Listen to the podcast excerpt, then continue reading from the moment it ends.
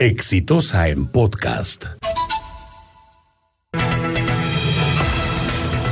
Faltan solo cuatro días para que los peruanos tomemos decisiones que van a ser sin ninguna duda trascendentes para nuestra vida y para el país.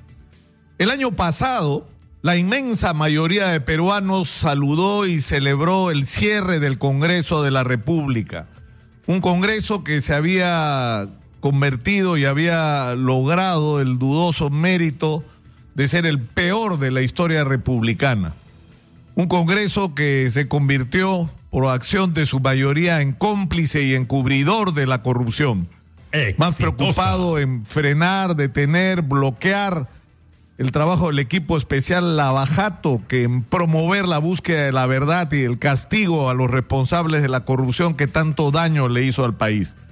Pero también fue un Congreso que resultó vergonzoso por el comportamiento de algunos de sus integrantes, que uno se pregunta cómo diablos hicieron para llegar al Congreso y la pregunta en general es bien fácil, muchos de ellos pagaron por sus sitios en las listas y pagaron sus campañas electorales y por eso llegaron ahí no porque representaran a nadie, se representaban a sí mismos y a sus intereses. Y hemos tenido congresistas mentirosos que no solamente han engañado sobre sus hojas de vida, sino congresistas que han utilizado el Congreso de la República como un escudo para protegerse de los delitos que habían cometido y para protegerse de la acción de la justicia.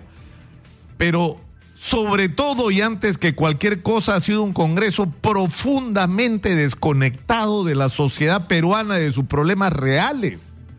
Entonces ya terminó el capítulo del cierre del Congreso con la decisión del Tribunal Constitucional de la semana pasada.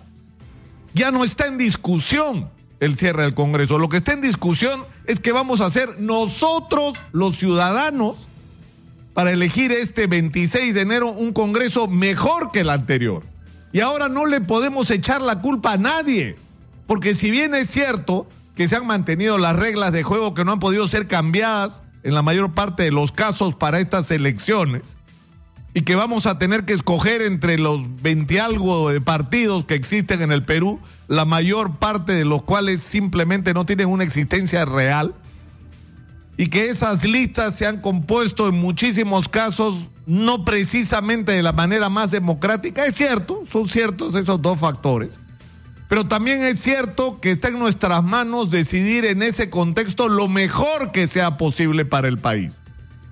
Y no solamente tenemos que exigirle a, los, a las personas a las que elijamos, es decir, y para eso tenemos que hacer una selección porque tiene que corresponder con esa exigencia y ese deseo ciudadano, no solamente que sean congresistas y partidos que se comprometan a no blindar más la corrupción dentro del Congreso, a no utilizar el Congreso como una agencia, de empleos, a procesar no solo lo que falta de la reforma política y electoral, sino aportar al proceso de reforma del sistema de justicia más de lo que se ha avanzado ya y reformar al propio poder parlamentario.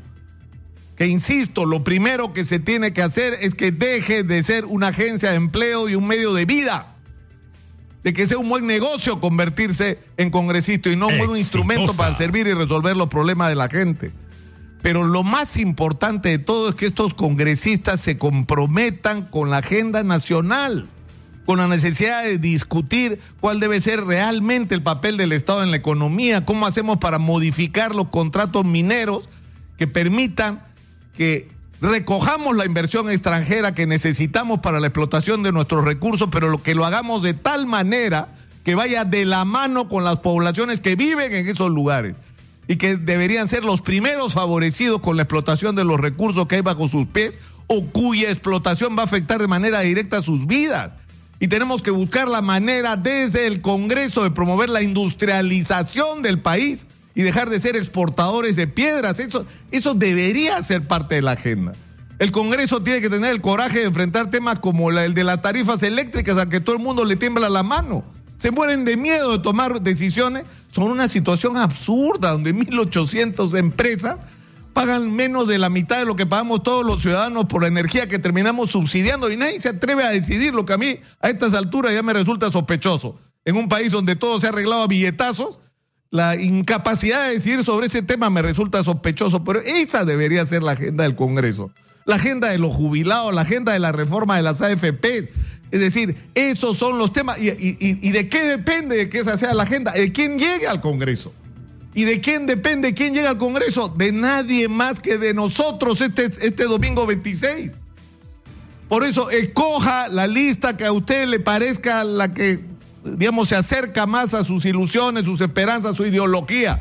Y dentro de esa lista haga usted el esfuerzo de revisar quiénes son los candidatos y vote bien.